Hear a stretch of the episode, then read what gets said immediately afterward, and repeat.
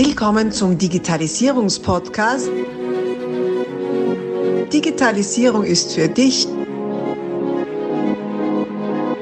mit Markus Reitzhammer.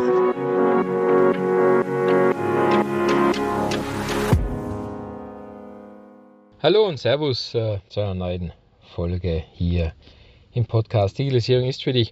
Und auch diesmal wieder aus dem Auto. Als man im Team schon gehört, wir könnten eine neue Kategorie machen. Markus Podcast Folgen aus dem Auto oder von unterwegs. Ja, es äh, ist wirklich so, die, wenn ich eine Idee habe oder einen Gedanken habe oder gerade ein paar Minuten Zeit, wurscht, wo ich bin, dann ähm, mag ich das schnell aufnehmen. Sonst ist es wieder vergessen. Das ist halt eine einmalige Geschichte. Also die Gedanken kommen in der Regel auch nicht so wieder. Und darum haben dann oft meine Kolleginnen und Kollegen der Postproduktion halt ein bisschen Arbeit, das halbwegs hörbar zu machen. Und ich hoffe, du siehst mir nach. Ich hoffe, dass dann die Inhalte aber umso echter und natürlicher wirken, als wenn ich die jetzt großartig mir aufschreibe und vorbereite und das dann sauber im Studio aufnehme. Gut, aber jetzt ähm, zum Inhalt. Und zwar habe ich äh, auf unsere Aufrufe hin, äh, dass man doch bitte Ideen sammelt oder Fragen reinschickt, was ich dann behandeln soll im Podcast, tatsächlich einige bekommen. Bin auch sehr dankbar dafür. Also wenn du Fragen, Ideen hast, bitte schick die gerne entweder die sozialen Medien oder einfach per E-Mail an podcast.re-systems.com und in einer der nächsten Folgen gehe gerne darauf ein. Ebenfalls kam die Frage, wahrscheinlich basierend auf unserem 25-jährigen Jubiläum, du, erzähl dir mal, wie hatten das alles angefangen mit Resystems? Und dann dazu kommt noch oft einmal die Frage, vor allem auch äh, rund um meine Aktivitäten bezüglich Ausbildungs-, also Lehrlingsausbildung und Ausbilderprüfung. Hast du eigentlich die Lehre gemacht? Wie bist denn du in die IT gekommen und wie bist du zu deinem Beruf gekommen? Also, fangen wir mal ein bisschen früher an. Und zwar vor der eigentlichen Gründung. Die Gründung war ja 1998. Vor der Gründung, äh, ursprünglich wollte ich ganz was anderes werden als Kind. Als Kind wollte ich Tierarzt werden. Äh, um, das, um das Ganze kurz zu fassen, irgendwann einmal dann habe ich erkannt in der Unterstufe, boah, das wäre jetzt nochmal vier Jahre Gymnasium plus Latein, na, das wird nichts. Und äh, in, der, in der Unterstufe im Gymnasium habe ich mir dann noch um was anderes umgeschaut. Die Lehre äh, war da schon in Betracht, allerdings es gab zu dieser Zeit keine keine IT oder wie man dann sagt, EDV oder Computerlehre. Die, den Beruf gab es einfach nicht.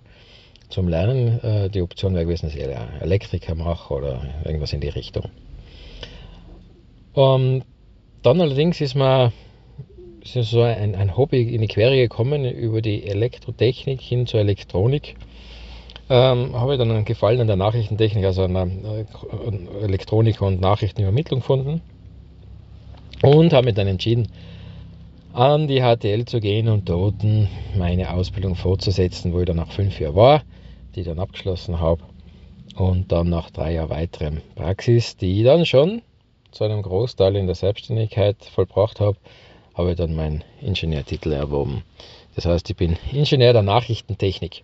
Inzwischen heißt übrigens die Abteilung, heißt jetzt irgendwas mit Informationstechnologie an der Schule. Also so verkehrt war die Wahl gar nicht da.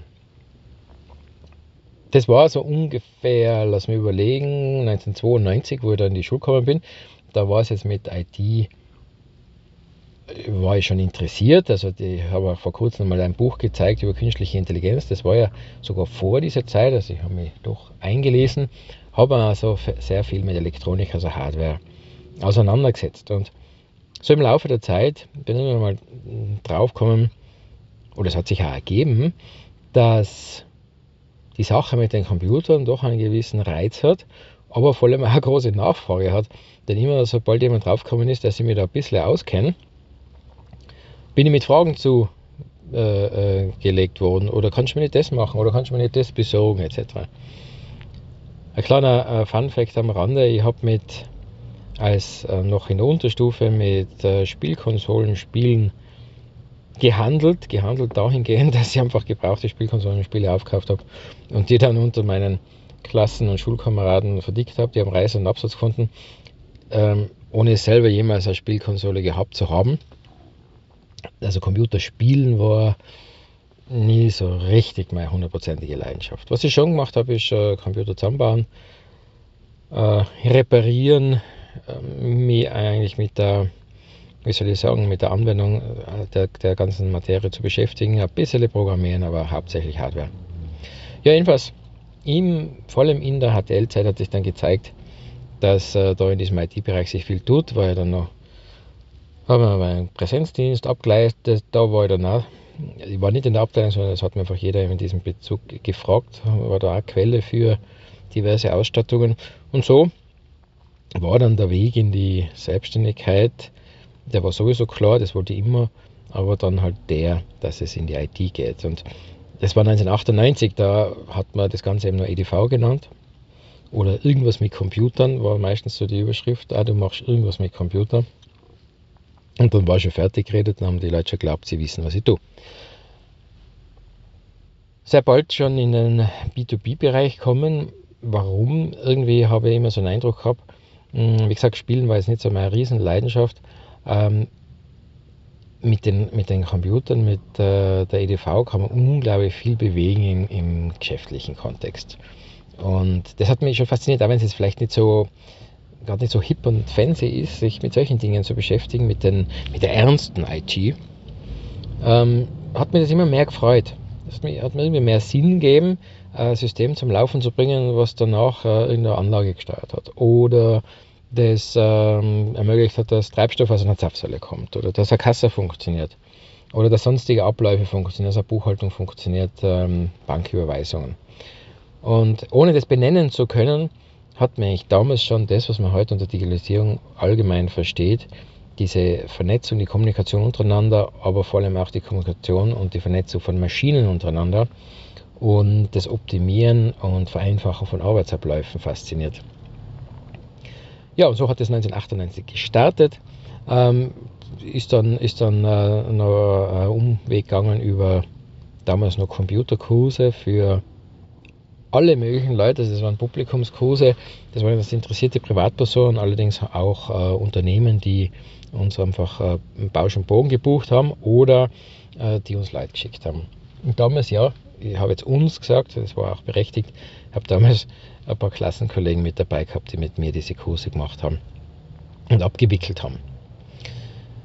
Und wie sich ihr auch vorstellen könnt, der Markt ändert sich natürlich über die Jahre.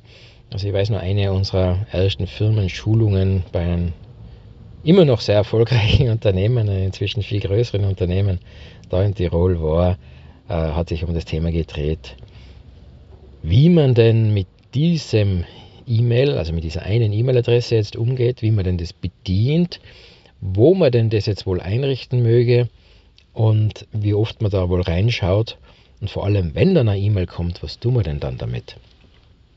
Tatsache, ungelogen, es war einer meiner ersten internen Firmen-Workshops und wir haben da eine ganz gute Lösung dafür gefunden, ähm, wie man damals mit diesem E-Mail umgegangen ist. Das ist natürlich wirklich damals eine sehr, sehr spannende neue Geschichte war für sehr viele. Ich erinnere mich 1993, so ungefähr, ja 93 war es, habe ich meinen ersten Internetzugang gekriegt. Hm, natürlich noch über Telefoneinwahl, unglaublich teuer zum Leidwesen meiner Eltern äh, und mit starken Verhandlungen verbunden. äh, was denn die Finanzierung dessen angeht, äh, hat, war aber dadurch, dass ich eigentlich seit frühester Kinder dann immer mir irgendwelche Nebenbeschäftigungen gesucht habe, vor allem in die Ferien. Dann schon lösbar und machbar. Ja, ähm, und dann, also 1998, wie gesagt, gestartet, äh, kamen dann die 1999er, da waren dann ganz äh, spannende Projekte im Zuge des Jahrtausendwechsels des bevorstehenden. Einerseits waren doch einige äh, betriebliche IT-Systeme, zum Teil waren das nur Großrechner, davon betroffen und haben getauscht werden müssen. Da hat sich einiges ergeben. Kunden, die ich zum Teil heute noch habe.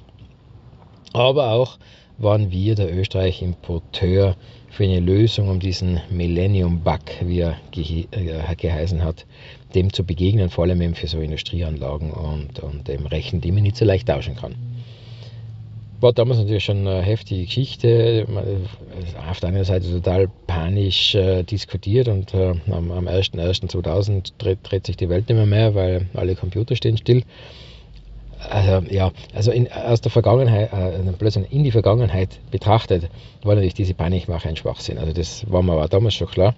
Gleichzeitig war es aber auch gut, dass wir uns damit auseinandergesetzt haben, denn es gibt äh, genug Fälle, genügend Fälle, äh, wo man sich nicht darum kümmert hat und es tatsächlich zu markanten Ausfällen gekommen ist oder Versorgungsengpässen oder Entsorgungsengpässen, wenn ein Klärwerk nicht mehr funktioniert oder Wasserwerke oder sowas und das, das hat es gegeben.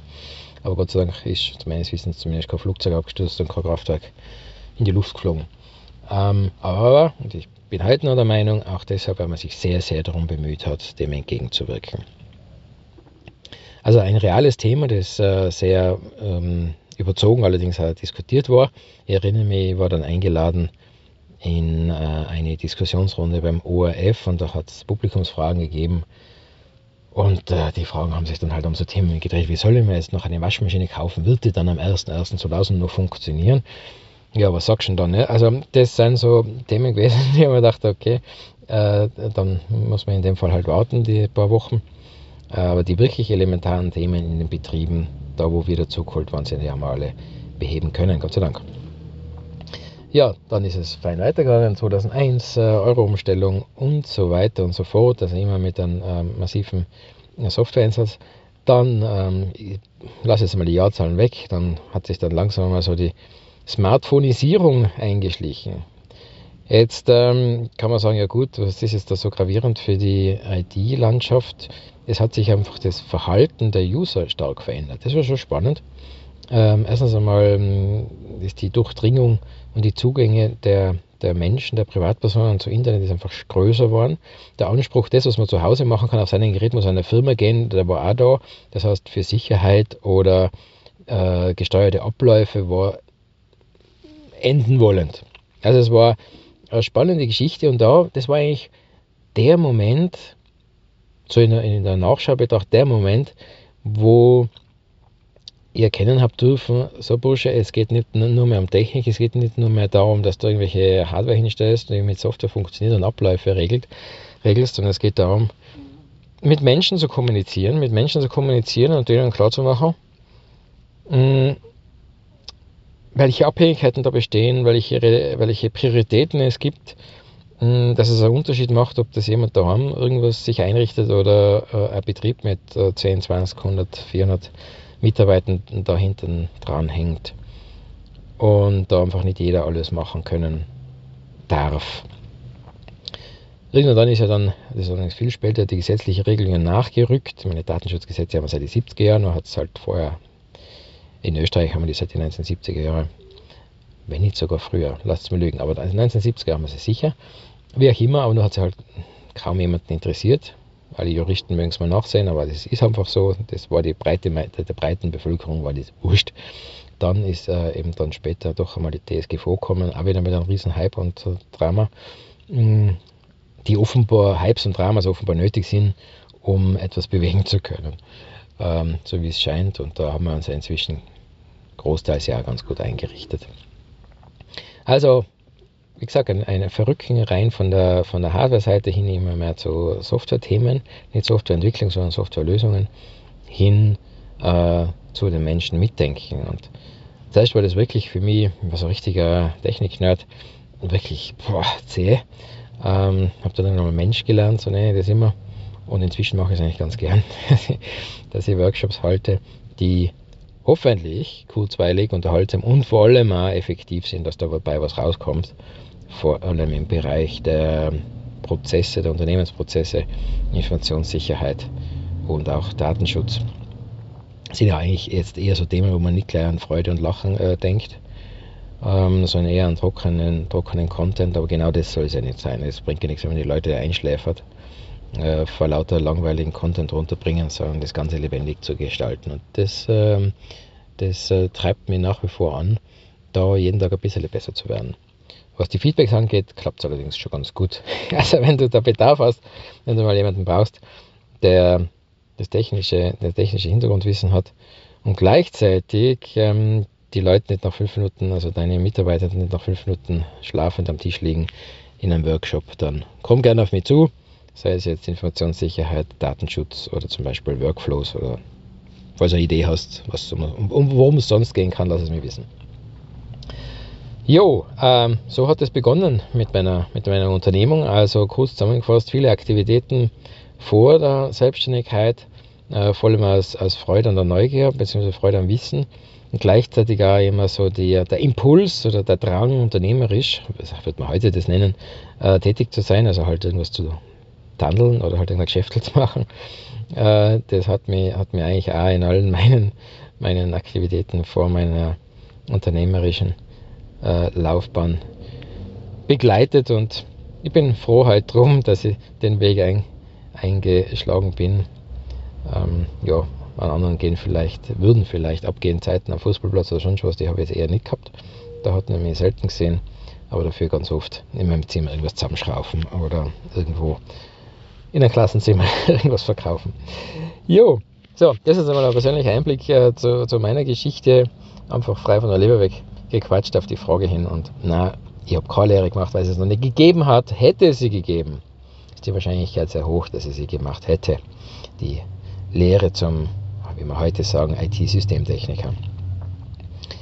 So wolle. Also dann, alles Liebe euch und wie gesagt, schickt bitte gerne eure Fragen rein an äh, podcast.rebe-systems.com und äh, wenn du möchtest, auch gerne über Social Media, von unsere Social Media Kanäle. Alles Liebe und bis bald einmal wieder. Abonnier doch gleich unseren Podcast und vergiss nicht, eine 5-Sterne-Bewertung zu hinterlassen. Bis dann, wenn es wieder heißt, Digitalisierung ist für dich mit Markus Reitzhammer.